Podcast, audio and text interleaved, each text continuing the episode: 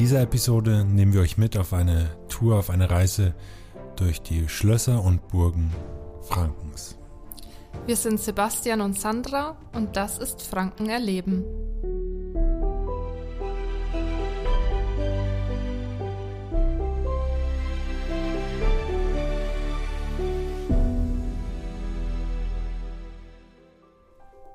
In der heutigen Folge stellen wir euch wieder ein Highlight unserer Region vor. Ihr wollt selbst dorthin und eure Heimat neu entdecken? Dann nichts wie los. Der Verkehrsverbund Großraum-Nürnberg, also der VGN, bringt euch bequem und umweltbewusst hin. Da der Verbund weite Teile Frankens abdeckt, braucht ihr nur ein Ticket. Entweder ihr nutzt ein 49-Euro-Ticket oder holt euch für einen Wochenendausflug das Tagesticket Plus, bei dem ihr eine Begleitung oder auch euer Fahrrad mitnehmen könnt. Alle Infos findet ihr dazu auf der Seite vgn.de/tickets. Herzlich willkommen zu einer neuen Episode von Franken erleben. Schön, dass ihr dabei seid. Heute schauen wir hinter massiven Mauern auf hohe Türme und reisen ein bisschen in die Vergangenheit. Diese Episode dreht sich, der Titel verrät es schon und ihr werdet es sicherlich auch schon erraten haben, um die Burgen und Schlösser in Franken. Ähm, es gibt Tausende in Deutschland und sehr, sehr viele in Franken ähm, Burgen, Schlösser und auch Ruinen. Deswegen auch hier, wir konnten nicht alle in den Podcast mit reinnehmen, aber ich finde, wir haben eine gute Auswahl getroffen. Also finden wir zumindest. Ja, genau. Wir sind äh, Sebastian und äh, Sandra. Der Esel nennt sich immer zuerst. Von den Franken, die ihr kennt euch, ihr kennt uns schon aus zahlreichen anderen Episoden von Franken erleben über Abenteuer mit Kindern, ähm, Fichtelgebirge, Fränkische Schweiz. Hört da gerne rein. Aber darum soll es jetzt nicht gehen, sondern es geht um Burgen und Schlösser. Franken erleben zeigt das, was ihr in Franken erleben könnt als Einheimische oder auch als Touristen. Burgen und Schlösser sind ja für viele Touristen, aber auch für viele, die hier leben, also Einheimische, ein Grund mal ein bisschen weiter wegzufahren, zu sagen, okay, lass uns das, äh, das, das Schloss oder die Burg besuchen. Ähm, und das machen wir jetzt auch, oder? Also lass uns, lass uns anfangen. Legen wir los. Zu Beginn verschaffen wir uns mal einen kleinen Überblick. Ähm, Deutschland soll es rund äh, 25.000 Burgen und Schlösser geben. Die älteste die noch bewohnt ist. Die älteste Burg, die noch bewohnt ist, steht am Bodensee und ist die Meersburg in der gleichnamigen Stadt. Die stammt aus dem 7. Jahrhundert und gehörte damals einer Sage nach dem Merowinger König Dagobert I. Sie wurde nie zerstört, also ist sie äh, quasi noch original und ähm, sicherlich eine Reise wert, aber da wollen wir jetzt nicht hin. Die fränkischen Fakten, den fränkischen Überblick liefern wir euch jetzt in den nächsten Minuten über eben Burgen und Schlösser in unserer Heimat. Genau, wir sind ja in Franken, wir wollen auch in Franken bleiben. Bei uns gibt es rund 900 Burgen und 680 Schlösser. Das ist aber natürlich nur schätzungsweise. Und jedoch sind auch alle nicht erhalten, sondern viele wurden halt in der Vergangenheit auch sehr stark zerstört und sind nur noch als Ruinen ja, erhalten. Mit etwa 220 Burgen und 203 Schlösser gibt es in Unterfranken am wenigsten in meiner Heimat. In Mittelfranken sind es schon 295 Burgen und 193 Schlösser. Und hier, wo wir jetzt auch sind, in Oberfranken, gibt es auch tatsächlich die meisten. Mhm. Die meisten Brauereien und die meisten. Ja, von allem, ja. von allem das meiste. Ähm, und zwar 386 Burgen und 283 Schlösser. Also schon einiges, was hier im schönen Oberfranken auch ist. Und was ich auch gefunden habe in Oberfranken im Kreis Bayreuth befindet sich auch einer der ältesten Burgen. Und zwar in der fränkischen Schweiz. Das ist die Burg Pottenstein. Und die thront auch über, den Gleichnam über die gleichnamige Stadt Pottenstein. Und gebaut wurde sie zwischen 1057 und 1070. Also mhm. schon ziemlich alt. Ziemlich alt und ähm, auch ähm, eine Reise wert. Nicht nur die Burg, sondern auch das äh, Ganze drumherum. Das ähm, ist aber Inhalt einer anderen Episode, die der fränkischen Schweiz. Bei der Vielzahl an Burgen und Schlösser hat jeder irgendwie sein Liebling. Was ist dein Lieblingsschloss, deine Lieblingsburg, Sandra? Also ehrlicherweise war ich noch nicht in so vielen Burgen und Schlössern unterwegs, aber da, wie ihr ja alle wisst, äh, ich bin Unterfränkin und da war man natürlich schon mehrmals in der Würzburger Residenz und auch in der Festung Marienberg in Würzburg. Da kommt man einfach nicht drum rum. Also ich war da während der Schulzeit auf Besichtigungen, aber auch während der Unizeit. Und da hat man so standardmäßig diesen barocken Schlossbau der Residenz besichtigt der wurde 1720 aufgebaut und fertiggestellt mit Innenausstattung erst 1781. Also ein paar gute Jahre später erst, aber natürlich mit Innenausstattung. Das hat natürlich ein bisschen gedauert. Ja. Und zwei Jahrhunderte später, also 1981, wurde es auch zum UNESCO-Kulturwelterbe erhoben. Mhm. Interessant. Ja. Und ja, am liebsten bin ich aber nicht in der Residenz, sondern auf der Festung Marienberg. Ich finde, es ist der perfekte Ort als Einheimischer, aber auch als Tourist, eine Burgführung zu machen in Unterfranken. Wenn man da aufwächst, da ist es eigentlich Standard, dass man das mal macht. Und dann nicht nur eine Burgführung machen, sondern auf jeden Fall noch anschließend einen fränkischen Wein trinken und die spektakuläre Aussicht über, über Würzburg genießen. Ja, ich war auch genau. mal oben. Ähm, die Aussicht kann ich bestätigen. Das Wetter war damals leider nicht so gut. Der Aufstieg ist auch, boah, schon muss man sich schon ein bisschen äh, ranhalten, da hochzukommen. Aber man sollte dann oben erst trinken und nicht genau, unten. Genau, wollte gerade ja. sagen, ähm, das hilft ungemein, aber ja, okay. Und ich verbinde auch mit der Residenz einfach viele schöne Erinnerungen. Und ich verrate euch jetzt auch meinen Lieblingsplatz. Und zwar ist es wahrscheinlich unter den Würzburgern schon bekannt. Ähm, es gibt das Schönborntor. Das ist ähm, Teil der Festungsmauer. Und da hat man einfach einen tollen Ausblick, kann da hochlaufen und dann da eben auch ein Gläschen Wein trinken. Ja, man sollte oben erst trinken nicht erst unten schon, weil dann wird der Aufstieg beschwerlich. Genau.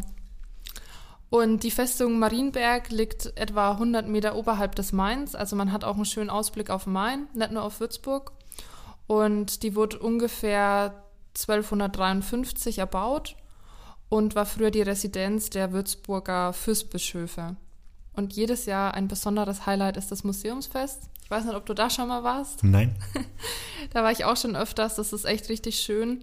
Ähm, da bekommt man so die Geschichte und das Wissen über die Vergangenheit einfach richtig gut vermittelt. Auch für Kinder ist es richtig schön, weil es da natürlich mega viel zu entdecken gibt. Und für alle, für alle Altersgruppen ist was dabei, aber es richtet sich eben speziell an Familien. Es gibt zum Beispiel historische Fechtkurse oder mittelalterliche Tänze. Mhm. Und man kann ähm, auch ja, selbst mitwirken bei so Mitmachstationen. Also es ist echt cool. Und es gibt sogar Schaukämpfe. Mhm. Und wie schaut es bei dir aus? Hast du eine besonders äh, tolle Erinnerung an eine Burg oder ein Schloss? Ja, aber die liegen leider nicht in Franken. Ähm, aber ein Lieblingsschloss, eine Lieblingsburg habe ich ja, weil sie einfach immer vor meiner Nase war. Ich komme aus Coburg und da gibt es zum einen die Feste Coburg oben auf dem Berg, die ähm, ich äh, mag, weil sie kein vorne oder hinten hat. Also egal von wo du hochguckst, wenn du sie siehst, sie sieht immer schön aus, weil sie so rundherum gebaut ist, dass es ähm, quasi keine Vor- oder Rückseite gibt. Ähm, dass es ja einfach ein, wunderschönes, äh, ja, wunderschönes Bauwerk ist.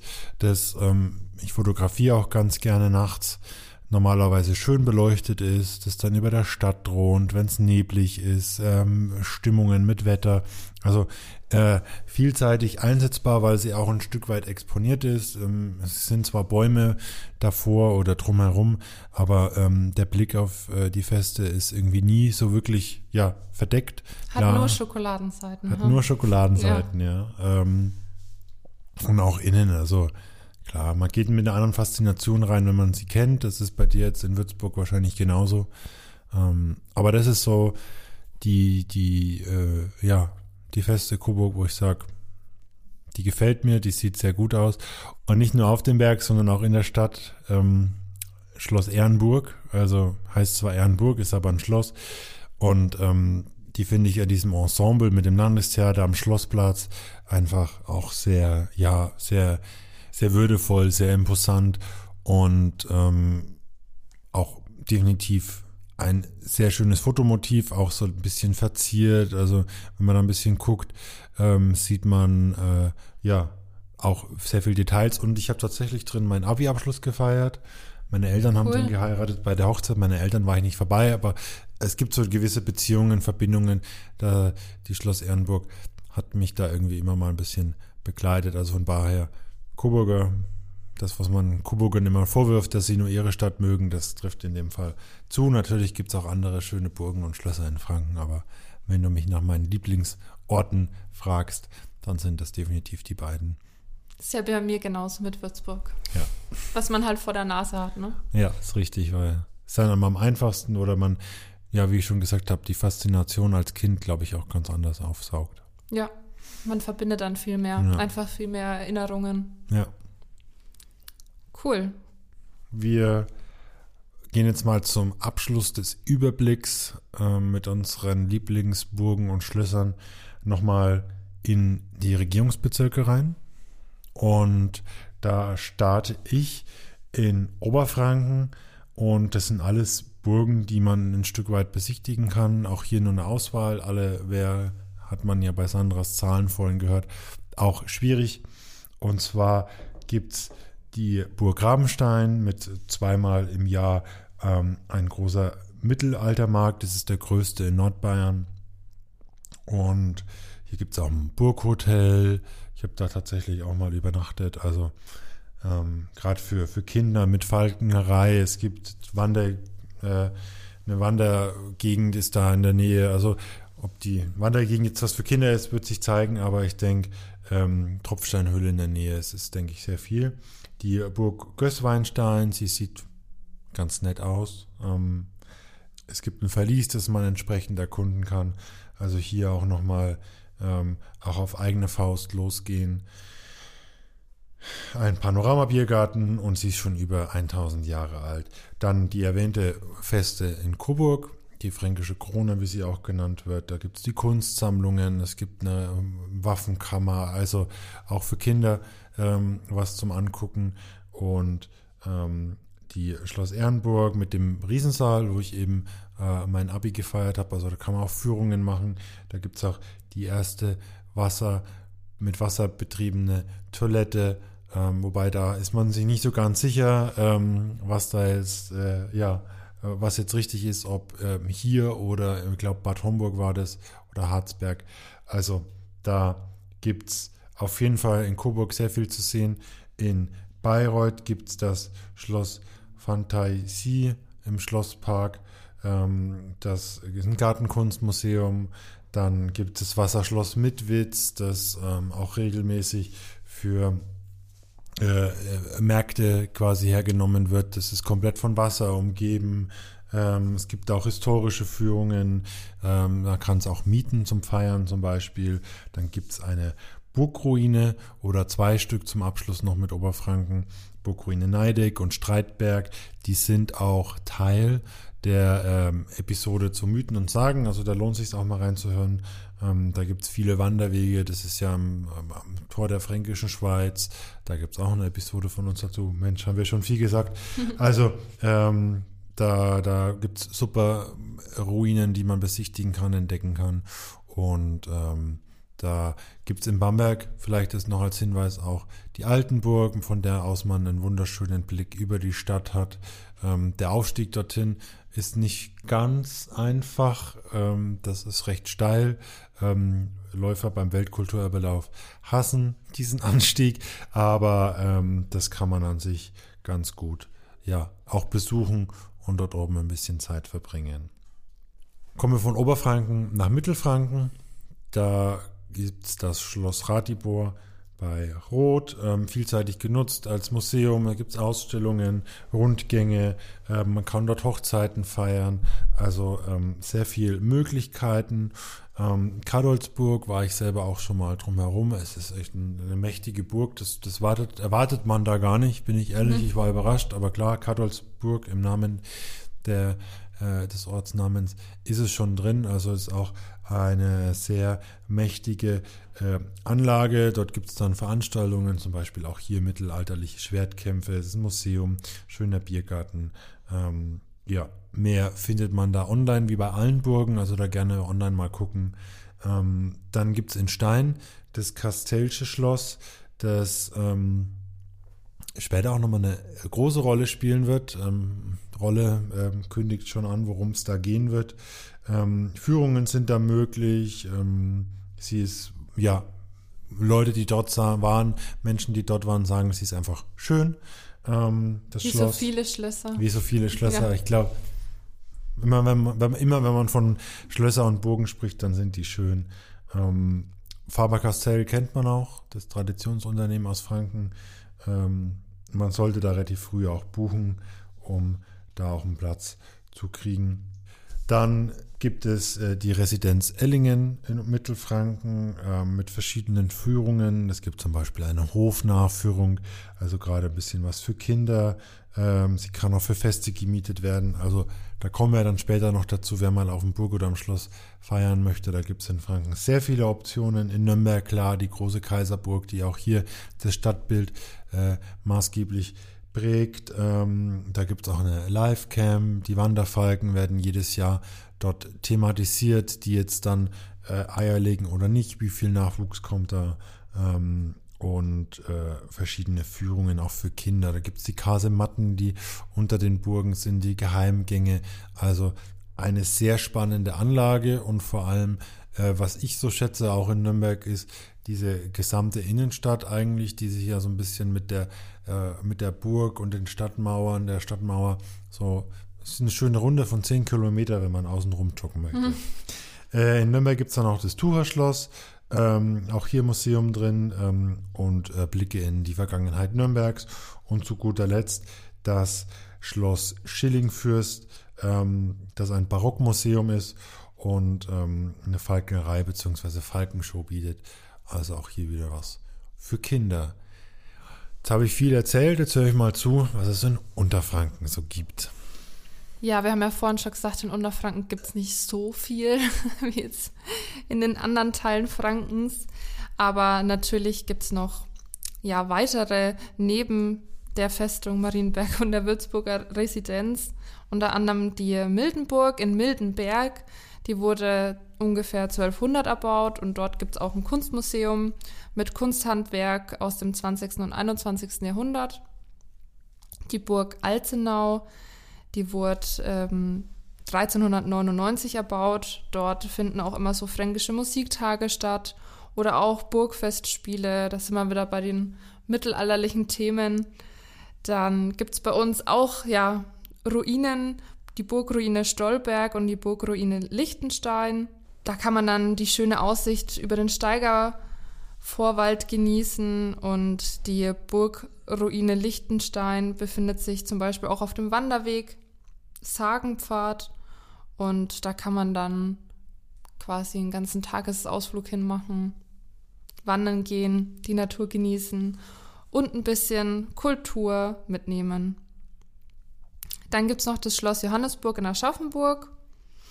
Das wurde 1605 vom, Kurz, vom Kurerzbischof Johann Schweikart von Kronberg erbaut. Langer Name. Ja.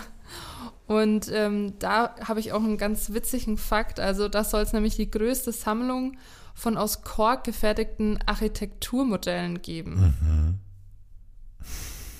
Also wenn man sich dafür interessiert, ja, kann man ähm, nach Aschaffenburg dann gehen. kann man nach Aschaffenburg gehen. Aber ich glaube nicht nur deswegen. Also ähm, das Schloss äh, kennt man ja. Ähm, ja, auch ein sehr imposantes ja. äh, Gebäude. Also kann man ruhig mal besichtigen. Dann gibt es noch die Burg Königsberg.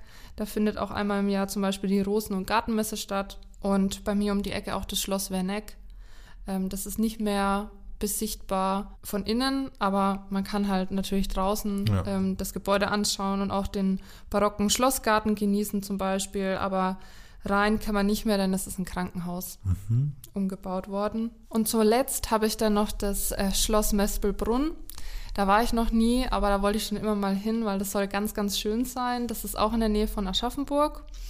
Und das hat schon stolze 606 Jahre Geschichte hinter sich und es ist ein Wasserschloss, finde ich persönlich ja auch ähm, richtig Sehr schön, reizvoll, immer, ja. immer wenn man am Wasser ist, ja.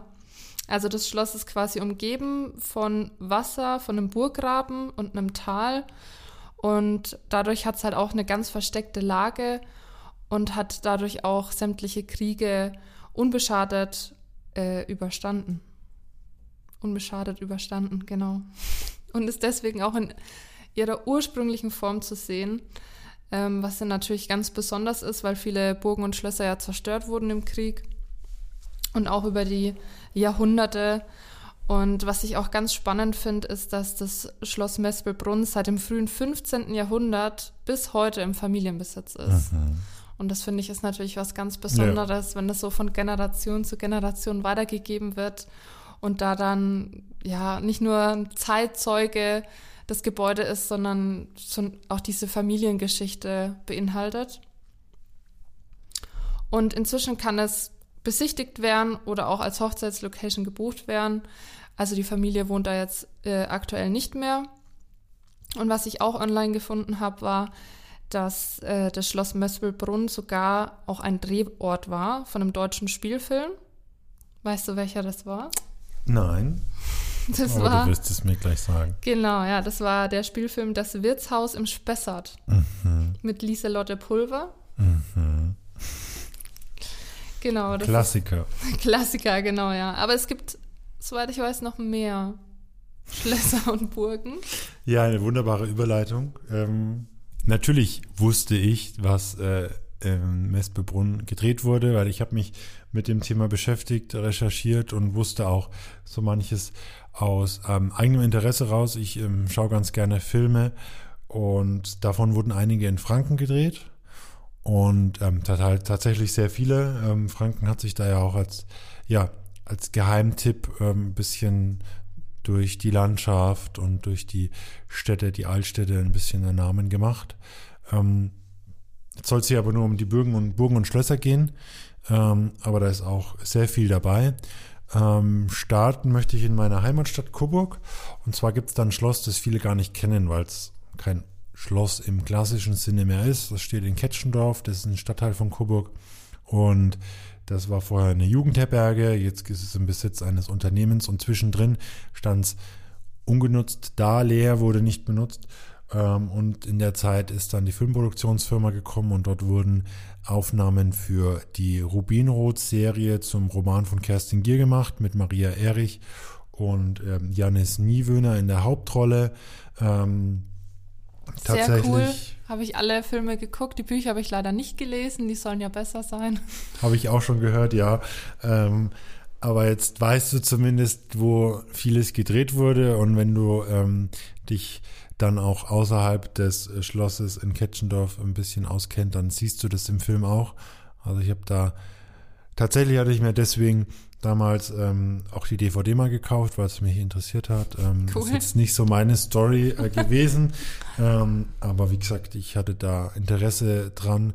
Wir haben auch im Umfeld ähm, ein bisschen, äh, hatte ich mit einem Menschen, mit einem Mann gesprochen, der ein bisschen dafür verantwortlich war, dass das zustande gekommen ist. Also Städte bewerben sich ja da wirklich, also da gibt es dann Portfolios, die dann auch an die Produktionsfirmen geschickt werden. Und man überlegt, okay, womit mit kann man punkten? Und dann gibt es Beispiele. Und dann gibt es, also man, man bietet sich da regelrecht an. Und Mhm. das ist damals auch ähm, in, äh, ja, in, in Coburg so gewesen, dass man sich eben da aktiv auch beworben hat. Und es wurde jetzt nicht nur in dem Schloss Ketschendorf gedreht, sondern auch auf dem Schlossplatz und vor dem Schloss Ehrenburg. Tatsächlich ähm, der Schlossplatz, da gibt es die Arkaden, die wurden so ein bisschen umgebaut zu einem U-Bahn-Eingang in London. Also da hing dann auch dieses bekannte rot-blaue Ah, okay. Underground-Schild ähm, an, den, an den historischen Arkaden. Äh, eine rote Telefonzelle durfte natürlich auch nicht fehlen. Und ähm, Schloss Ehrenburg, da haben sie lediglich an den Treppen gedreht und mit dem Hintergrund, das sollte quasi das Internat sein. Also sehr kreativ, wie das in der Filmbranche so ist. Ähm, und man freut sich, finde ich, irgendwie immer, wenn man sagt, ach, das kennt man doch und könnte das nicht sein? Und tatsächlich ja, das haben sie ja in Coburg gedreht. Ähm, Und, kann ich das als Fan dann besichtigen, die Orte? Weil du meintest ja vorhin, äh, dass es jetzt ein Firmen, genau, Firma drin ist. für, für, für Weiterbildungen, Workshops müsste es ähm, tatsächlich nein, kann man nicht besichtigen. Ähm, es gibt einzelne Führungen, ähm, wo man sich über Filmkulissen in, in Franken, aber auch in anderen Bereichen äh, ja, informieren kann. Aber meistens sind es halt dann auch Gebäude, die davor und danach halt genutzt werden und deswegen leider nicht besichtigt werden können. Aber du kannst natürlich auf den Schlossplatz in Coburg gehen und dir das anschauen. Wo man auch hingehen kann, äh, ist zu Schloss Weißenstein in Pommersfelden. Ähm, das war vor kurzem erst eine riesige Produktion von Netflix. Äh, die Kaiserin über das Leben von Sissi ähm, wurde an vielen Orten in Franken gedreht, in Bayreuth, ähm, an der Eremitage, im, im Schloss Phantasie und auf dem äh, und auf dem Staffelberg zum Beispiel. Also ähm, eine große Produktion mit viel Drehorten in Franken, die man auch dann, finde ich, sieht und man sich auch hier irgendwie freut, ach, das kenne ich doch.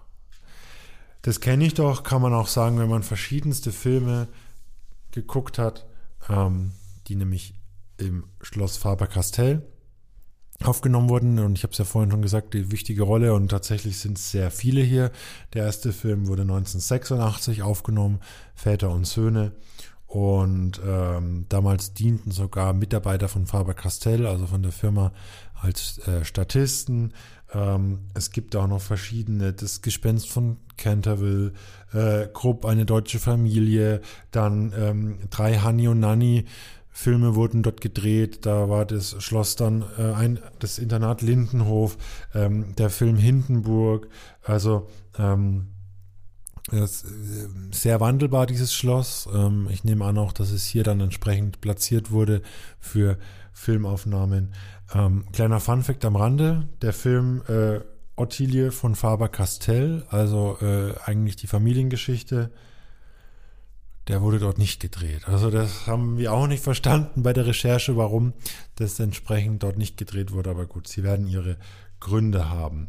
Schloss Thurn bei Heroldsbach ist ja eher für den Freizeitpark bekannt, aber auch dort wurden im Schloss äh, Filme gedreht. Unter anderem einer der letzten mit Hollywood-Legende Anthony Quinn, Seven Sevens. Und äh, High Noon ist jetzt nicht der Western-Klassiker, sondern eine kleinere, kürzere Produktion, die aber eine wichtige Botschaft hat, die auf die Nutzung von Kondomen aufmerksam macht, kam jetzt zum Welt-AIDS-Tag 2013 raus.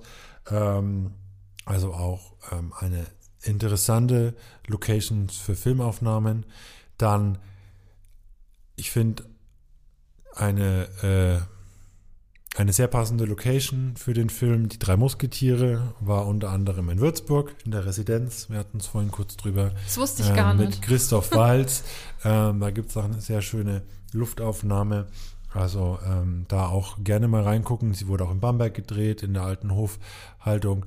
Und das war auch alles hermetisch abgeriegelt, war ja doch eine große Produktion. Ähm, und ähm, aber wenn man genau hinguckt, dann erkennt man das als, als Ortskundiger. Ist eigentlich witzig, dass du es sagst, weil ich kenne den Film. Aber ich wusste jetzt nicht, dass es in der Jetzt- Gegend, jetzt äh, vor ihn- allem in Würzburg, ja. Jetzt wirst du ihn mit anderen Ähm, Augen sehen. Ja, ich denke Ja. auch. Also wenn man das dann weiß, dann fällt einem vielleicht auch so der, das ein oder andere Detail dann auf im Mhm. Film. Für Filmaufnahmen wurde das Schloss Turnau zu einem Palazzo in Neapel, auch eine schöne Burganlage in Oberfranken, wo man auch Fackelwanderungen und so machen kann. Also sehr stimmungsvoll für The Happy Prince. Ähm, die letzten Jahre von Oscar Wilde im Exil ähm, wurde dort entsprechend umgebaut und gedreht. Und dann kommen wir schon zurück nach Coburg. Einer der bekanntesten Filme, die dort und in der Umgebung gedreht wurden, ähm, ist der Film Luther, der damals ähm, ja sehr erfolgreich war. Und Statisten haben auch mitgewirkt. Also zum Beispiel eine Mitschülerin von mir war damals auf der Feste auch ähm, ja Teil der Crew. Tatsächlich ähm, es gibt Szenen, die im Innenhof gedreht wurden die ähm, Luther auch dort zeigen, wo er entsprechend, wo, sie, wo man glaubt, dass er dort war. Ähm, aber es gibt eine Szene, die wurde in Coburg gedreht, spielt aber in, auf der Wartburg. Also da hat man sich quasi den, Wart, den Weg zur Wartburg äh, nach Eisenach gespart. War ja eigentlich der zentrale Ort für Luther. In Coburg war er, aber nur kurz. Ähm, aber damals hat man dann gesagt, okay, wir drehen das jetzt auch hier in der Feste. Bisschen auch, getrickst. Ja, wie so oft im Film. Auch in der Umgebung Sesslach, vor den Stadtmauern, in der Stadt oder auch auf Schloss Hohenstein wurden äh, Szenen des Films Luther gedreht. Und das finde ich, sieht man auch, jetzt wo man es weiß, sowieso. Also auch wenn du Luther irgendwann mal gucken wirst, wirst du diesen Film mit anderen Augen sehen. Ja, da achtet man dann ganz, ganz anders. Ja, finde es auf jeden Fall sehr interessant, wenn man mal das sieht und liest, was da eigentlich überall alles gedreht wurde. Aber ist ja auch kein Wunder. Man braucht ja nur in die äh, entsprechenden Suchmaschinen einzugeben. Schöne Burgen, Schlösser und dann kommt man irgendwie immer zwangsläufig nach Franken. Das stimmt. Es gibt ja auch zahlreiche Rankings, die sich mit den schönsten und beeindruckendsten Burgen in Deutschland beschäftigen und wie du schon sagst, da kommt man nicht an Franken vorbei. Ich habe ein Ranking mir angeguckt, ähm, wo tatsächlich dann auch schon eine bereits erwähnte Burg aus Unterfranken dabei war. die die ähm, zu den schönsten 14 Burgen und Schlösser in Deutschland zählt. Kannst du erraten, welche Burg es war? Ich nehme an, Burg äh, Mespelbrunn. ja. Oder Schloss Mespelbrunn. Genau, ja, da hast du recht. Also die Burg, auf die, äh, genau da, wo ich unbedingt mal hin wollte. Also ähm, ja, laut diesem Ranking auch ein Besuch wert.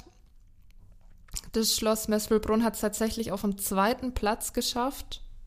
Der Gewinner war Schloss Hohenschwangau in Bayern und dann auf Platz zwei eben Schloss Mespelbrunn bei Aschaffenburg. Also ein Besuch wert. Die Rankings sind ja immer schön und da gibt es ja einige und man sieht Wiederholungstäter, aber auch durchaus Burgen, die man ähm, noch nicht gesehen hat. So zum Beispiel eine Burg aus Oberfranken. Wir haben jetzt heute auch noch gar nicht drüber gesprochen, aber man kennt sie irgendwie. Wenn ich dir sage, wirst du dann sagen, ach ja, kenne ich, aber jetzt nicht unbedingt mit, ähm, mit dem Blick auf Burgen und Schlösser. Ähm, beim Ranking des Internetportals Deutschland entdecken ist sie auf den neunten von zehn Plätzen gekommen. Die, dieses Ranking hat sich mit den schönsten Burgen beschäftigt und das ist die Burg Launstein im östlichen, im nordöstlichen Teil von Oberfranken, kurz vor Thüringen. Ah, kenne ich. Woher kennst du es? Nee, das war jetzt nur ein Witz. Ich kenne es tatsächlich nicht. Also, okay, aber du kennst hast, nicht die Pralinen? Nee. Okay. Aber du hast ja vorhin gesagt, also man, man sagt dann, ah, ja. Nee, ich kann es tatsächlich nicht. Okay. Nee. Was für Pralinen, was hat es damit zu tun? Ne, die, da gibt es äh, Pralinen, die nach der Burg benannt sind und die kennt ah, okay. man halt. Okay. Also ich zumindest. Okay, dann das ähm, solltest du vielleicht mehr Pralinen essen. Ja, das liegt außerhalb von Unterfranken.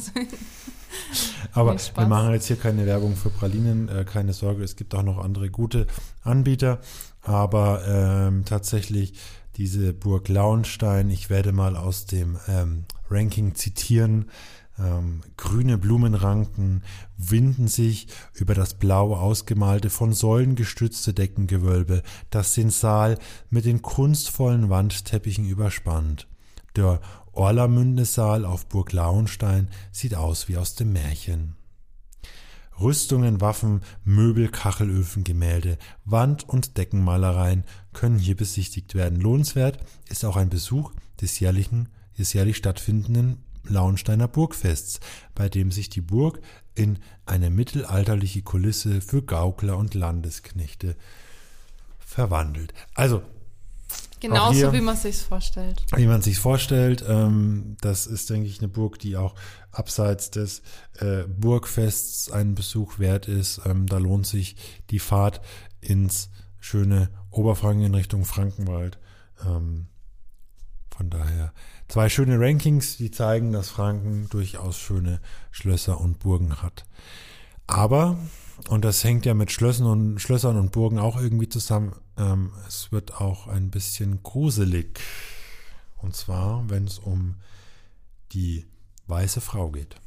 Genau, da wird es jetzt ein bisschen sagenumwoben und mythisch. Es geht nämlich um die weiße Frau. Das ist ein Gespenst, das quasi Adelsfamilien in Deutschland regelmäßig aufsucht, heimsucht, würde ich schon fast sagen, und den Tod von einer Person verkündet.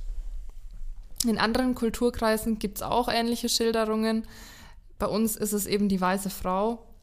Es gibt zum Beispiel auch noch die irische Banshee, falls die jemand kennt. Sagt dir wahrscheinlich nichts. Nee, aber ähm, beziehungsweise habe ich tatsächlich schon mal gehört. Genau, und der Ursprung der weißen Frau liegt eben ähm, in der Plassenburg in Kulmbach tatsächlich und ist verknüpft eben mit dem Geschlecht der Hohenzollern. Da soll quasi im 14. Jahrhundert eine verwitwete Burgherrin gelebt haben, die Kunigunde, und die verliebte sich in den Albrecht den Schönen. Das war quasi der Sohn des Nürnberger Burggrafen aus dem Hause der Hohenzollern. Und die wollte unbedingt den Albrecht heiraten, aber der Albrecht konnte die Kunigunde nicht heiraten, denn äh, so sagt man, ich mache jetzt mal mit äh, Anführungszeichen, aufgrund von vier Augen, die zwischen ihnen standen. Mhm. Und da ja, fragt man sich, was könnte das bedeuten? Warum haben die nicht einfach mal miteinander anständig gesprochen, so auf die Art? Weil die Kunigunde dachte nämlich, dass ihre Kinder wären gemeint. Also sie hatte mhm. zwei Kinder und sie dachte eben, wegen den Kindern können sie nicht heiraten. Ähm, obwohl tatsächlich er seine Eltern meinte, weil die dagegen waren. Und weil sie aber dachte, es wären ihre Kinder, die dazwischen stein, äh, stehen, hat sie die ermordet. Ui. Genau, damit sie heiraten könnten. Aber als dann der Albrecht das erfahren hat, war er total schockiert und hm. hat gesagt, nee, also wenn du deine Kinder ermordest, dann möchte ich nichts mehr mit der Kunigunde zu tun haben. Und äh, die ging dann eben nach Rom zum Papst, um Vergebung für ihre Sünden zu erbitten. Und ab hier gibt es dann zwei Versionen. Die möchte ich euch beide nicht vorenthalten. Es ist nicht so klar, ähm, welche jetzt der Wahrheit entspricht. Also die erste ist quasi, dass die Kunigunde quasi zurückkehrte und auf ihren Knien angerutscht kam und von der Plassenburg ins Tal von Berneck fiel. Und dort gründete sie das Kloster Himmelkron. Genau, und starb da eben ähm, als Äbtistin. Das mhm. ist quasi so die äh, Variante, die er so, ja, sie für sie spricht. Also sie wurde wieder ähm, ja, gereinigt, sie hat für ihre Sünden gebüßt. Und die zweite Version ist quasi, ähm, dass das Kloster davor aber schon existierte und ähm, ihre Kinder dort begraben wurden. Und die Kunigunde dann sind wir, bei, sind wir wieder bei den Knien. Also sie rutschte äh, auf ihren Knien und erblickte dann das Kloster und verstarb dann schlussendlich wegen Reue und Erschöpfung. Mhm. Genau. Also schon eine sehr traurige Geschichte, aber. Es spukt auf jeden Fall. Das, äh, ja, so ist quasi der Geist entstanden der weißen Frau und das ist halt eben die Kunigunde. Mhm. Und die erscheint ähm, immer wieder auf der Plassenburg um quasi die Todesfälle oder andere Unglücke anzukündigen. Mhm. Und man sagt auch, dass sie quasi nicht nur in der Plassenburg erscheint, sondern dass da quasi der Ursprung liegt und sie jetzt auch zu anderen Schlössern und Burgen ähm, fliegt, keine Ahnung. und dort was die Leute. Geister halt so machen. Ja, was Geister machen und dort die Leute halt eben heimsucht. Mhm. Genau, und sie soll zum Beispiel auch im Bayreuther Schloss versucht haben, einen französischen General zu erwürgen, also umzubringen. Ähm, aber ja, wenige Tage später, also er hat überlebt, also ein Geist kann ja keinen. Vielleicht schon, ich bin noch keinem ja. Geist begegnet. Ähm, aber später, wenige Tage später, ähm, starb er dann tatsächlich bei einer Schlacht. Also er hat, sie hat quasi den Tod indirekt angekündigt. Mhm. Ja. Ging, glaube ich, auch mit äh, Napoleon zusammen, gell? Ja, genau. Also Napoleon Bonaparte soll quasi die auch ähm, gesehen haben und das war sein schrecklichster Tag und hat dann quasi auch gesagt, dass dieses Schloss einfach nur verdammt ist. Oh Mann. Aber man kann dort trotzdem, glaube ich, ein paar schöne Stunden verbringen und sollte die Plassenburg in Kulmbach mal besuchen. Wir wollen natürlich jetzt hier nicht sagen, geht nicht hin. Aber naja. Aber es gibt bestimmt doch ein paar Begeisterte unter euch, die unbedingt die weiße Frau vielleicht auch sehen wollen. Ja. Und da habt ihr dann die besten Chancen. Ja, überlegt es euch gut, weil offensichtlich werdet ihr danach nicht mehr lange leben. Aber das ist dann eure Entscheidung. Spannende Geschichte auf jeden Fall da aus Kulmbach und drumherum. Ähm, aber ich meine, wir hatten es ja vorhin schon mal. Äh, über unsere Lebensjahre und dass man als Kind äh, viel Zeit dort verbringt, wegen der Schule oder auch mit den Eltern. Ich finde es auch irgendwie so faszinierend, wenn man jetzt überlegt, dass irgendwie so diese Faszination für Burgen und Schlösser irgendwann dann rapide abnimmt. Irgendwann hat man dann genug Zeit dort verbracht, zumindest war es bei mir so. Und ähm, später dann, gerade wenn man eigene Kinder hat oder wie ich jetzt als, als Fotograf, dann lernt man das wieder zu schätzen, aber so zwischendrin gab es dann schon ein paar Jahre, in denen ich eigentlich ungern oder gar keinen Fuß in irgendeine Burg oder ein Schloss gesetzt habe. Ähm, weiß nicht, wie es dir da geht, wie es bei dir da aussieht. Aber finde es schon, finde es schon spannend. Ja, bei mir hat es tatsächlich äh, erst im Alter, sage ich jetzt mal, angefangen, so das Interesse für Burgen und Schlösser, weil ich als Kind eigentlich nie auf einem Burg, auf einer Burg mhm. war oder auf einem Schloss war, ähm, was ich schätze mal an dem fehlenden Interesse meiner Eltern liegt. Musst weil, du mal mit ihnen sprechen. Ja, weil allein geht man da ja nicht hin als Kind. Ähm, aber inzwischen finde ich Burgen und Schlösser total faszinierend, ähm, was vermutlich auch ein bisschen was mit meinem Studium zu tun hat. Ähm, währenddessen habe ich mich nämlich viel mit Kunst und Kultur beschäftigt und bin inzwischen auch privat sehr an Geschichte interessiert. Und deshalb sind so imposante Burgen und märchenhafte Schlösser vor allem ähm, für mich Zeugen der Geschichte. Und ich denke auch, wenn man so alte Gemäuer besucht, besichtigt, dann ist es eigentlich wie wenn man so eine Zeitreise in die Vergangenheit ja. macht. Und also ich habe ja vorhin gesagt, ich habe noch nicht so viel besichtigt, ähm, aber bin jetzt immer mehr dahinter. Jetzt vor allem nach der Folge bin ich richtig motiviert, mir noch ein paar anzuschauen. Und wenn ich aber vor Ort bin, in so einem alten Gemäuer, dann stelle ich mir auch oft vor, wie die Menschen dort gelebt haben und was sie für ein komplett anderes Leben geführt haben und was für Menschen das waren. Das denke ich, kann man sich heute so gar nichts mehr vorstellen, weil das so weit weg ist von unserem Alltag. Ja. Ja, also ich finde es toll, es ist immer ein Besuch wert, vor allem in Franken, ein bisschen Geschichte auch ja, kennenzulernen. Heimatgeschichte. Ja. Nee, ähm, glaube, man kommt ja irgendwie nicht drum herum. Irgendwie nach dem Wandern oder ähnliches steht meistens irgendwie eine Burg oder ein Schloss. Ähm, von daher. Dann kann man auch mal reingehen. Ne? Kann man auch mal reingehen, ja. wenn man schon mal da ist. Ähm, mal in die Burgschenke oder ähnliches gehen. Mindestens. Du hast, glaube ich, nochmal recherchiert. Ähm, ich finde, Coburg ist ein gutes Beispiel. Da gibt es das Schloss Ehrenburg. Das Burg im Namen hat, aber eigentlich ein Schloss ist. Was ist denn der Unterschied zwischen Schloss und Burg? Also kurz gesagt ist eigentlich eine Burg ein Wehrbau und war vor allem für die Verteidigung da. Also hatte extra dicke, feste Mauern, äh, die quasi vor Feinden schützen sollte. Und ein Schloss ist eher so was, ja, repräsentatives, vor allem Wohnsitz für Adlige. Und ähm, das ist so der Hauptunterschied. Genau. Manche Burgen wurden tatsächlich auch zu Schlössern umgebaut, ähm, ab dem 15. Jahrhundert ungefähr. Und ähm, Schlösser waren halt eher dafür da, quasi sein Geld zu zeigen, seine Macht zu zeigen, den Einfluss. Und ähm, die Adligen haben sich eben quasi auch versucht, sie zu übertrümpfen. Wer hat das beste, tollste Schloss? Ja, wie heutzutage. Mit dem auch. größten, prunkvollen Garten.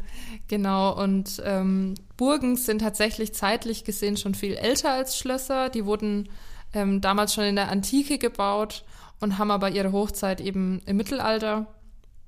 Sie wurden sehr massiv und dick gebaut, einfach ähm, für die Verteidigung und für den Schutz und waren eben eher pragmatisch und nicht so pompös.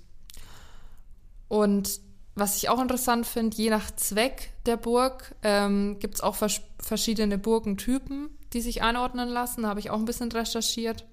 Und ähm, um diese Burgenarten quasi festzulegen, gibt es drei Hauptkriterien. Das erste ist die Topografie, also wo wurde das gebaut. Und ähm, topografisch betrachtet existieren quasi zwei Hauptgruppen der Burg, einmal die Höhenburg und einmal die Niederungsburg. Ähm, kann man sich schon denken, ja. Höhenburg ähm, auf einem Berg. Genau, ja. Gipfelburg, Hangburg, also ähm, alles, was so auf natürlichen Anhöhen errichtet wurde. Und eine Niederungsburg ist quasi sowas, ähm, was im Flachland gebaut wurde. Und die meisten hatten dann quasi auch einen Schutz drumherum, wie wir vorhin auch schon bei ähm, Schloss Messwelbrunn quasi gehört haben. Ähm, Wasserburgen und Inselburgen sind dann hier so Beispiele. Dann das zweite Kriterium ist quasi so das architektonische Erscheinungsbild. Also wie wurde das gebaut? Wie, wie schaut es aus? Hat es Türme oder ist es eher viereckig ähm, mit dicken Mauern und kleinen Öffnungen? Ähm, und das letzte ist eben die Nutzung der Burg, was ich vorhin schon erwähnt habe. Also von wem wurde die genutzt und wie wurde die genutzt? Hier typisch, wo man sich eigentlich sofort denken kann, ja, Landesburgen, das waren halt der Besitzer von Landesherren oder auch Ordensburgen, Ordensburgen, ähm, das war quasi eine Burg eines Ritterordens. Mhm. Also ziemlich spannend. Ja. Spannend ist auch, was man auf Burgen und Schlössern alles machen kann. Man kann dort Hochzeiten feiern, aber man kann dort auch übernachten.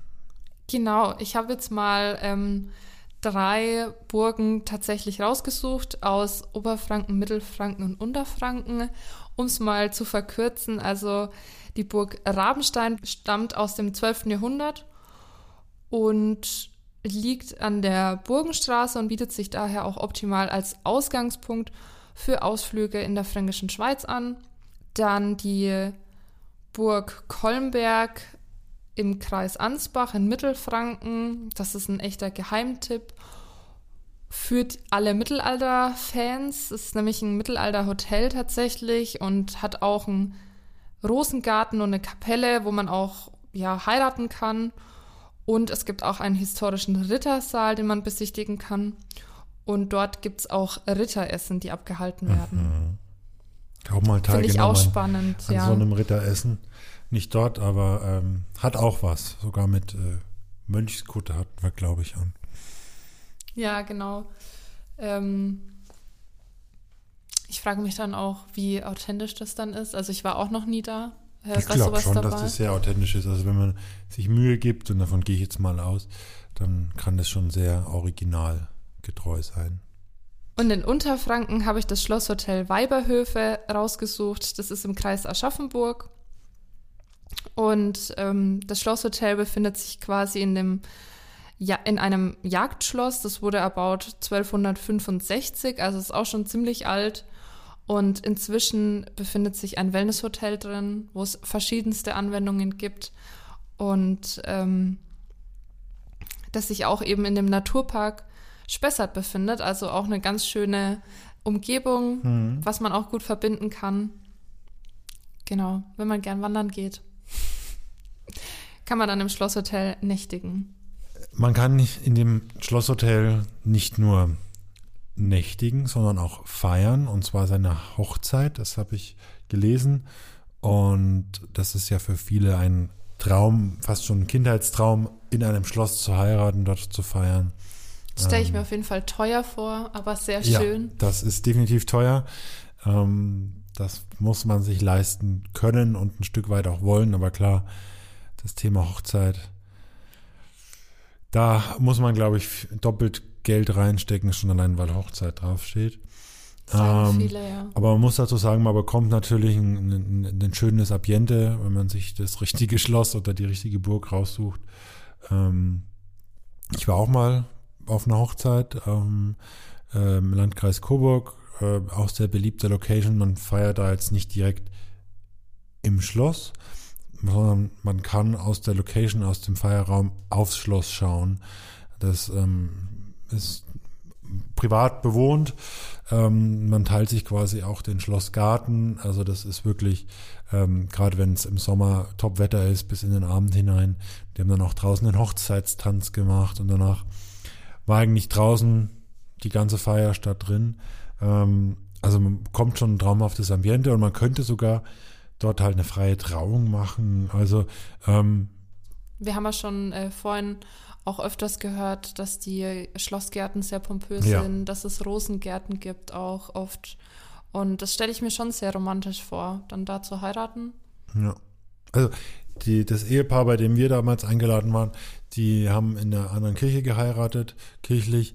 Ähm, aber man kann auch an dieser Location alles machen. Also da gibt es ja im Landkreis Coburg einige, auch äh, im Sonneberg sehr beliebt. Also ähm, da gibt es, wer, wer das möchte, wer das Geld ausgeben möchte oder sich einfach mal schlau machen, kann da gerne mal ähm, die Suchmaschine bemühen. Da kommen dann auch relativ schnell Seiten, die ähm, einem da zumindest mal einen Überblick über die Locations geben. Ähm, ja, wenn man, wenn man das Geld dafür hat, dann glaube ich, ist das auf jeden Fall eine Entscheidung, die man nie vergisst ähm, und die sich sicherlich auch lohnt. Kommen wir so langsam zum Schluss. Wir haben jetzt sehr viel geredet über Burgen und Schlösser. Ähm, du gehst jetzt erstmal los, habe ich richtig verstanden. Und danach schaust du nochmal Rubinrot. Ja, vielleicht äh, besuche ich echt mal die Filmkulissen. Also es würde mich schon interessieren, aber wenn es da keine Führungen gibt, ähm, ja, muss ich erst, glaube ich, den Film nochmal schauen. Oder du aber, meldest dich einmal bei mir, dann ja, genau, kann ich es dir mal grob zeigen. Aber ja, ich möchte auf jeden Fall zum Schloss Messwillbrunn. Also das stelle ich mir so schön vor, auch mit der Natur und mit dem Wasser. Und ich denke, so die Natur außenrum ist ja auch das, was so Burgen und Schlösser in Franken ausmacht. Ja. Deswegen wollen wir euch jetzt nicht weiter aufhalten. Zieht los, geht zur nächsten Burg, zum nächsten Schloss, das äh, ihr noch nicht kennt. Ähm, schaut euch das an, schaut es von außen an oder von innen. Ähm, übernachtet vielleicht auch mal auf einer Burg in einem Schloss. Wir wünschen euch auf jeden Fall viel Spaß. Danke fürs Zuhören. Lasst gerne einen Kommentar da. Und bis zum nächsten Mal. Auf Wiederhören. Tschüss. Tschüss.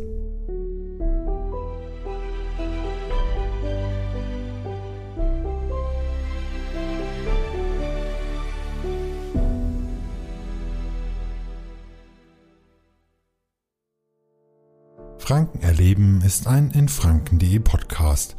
Die Hosts dieser Episode waren Sandra Gräb und Sebastian Ruska. Die Idee stammt von Emma Louise Rölling. Produziert wurde die Episode von Florian Hauner. Entstanden ist sie mit freundlicher Unterstützung der VGN Freizeitlinien. Wir veröffentlichen jetzt immer am letzten Freitag im Monat eine neue Episode, in der wir euch die schönsten Ecken Frankens vorstellen wollen.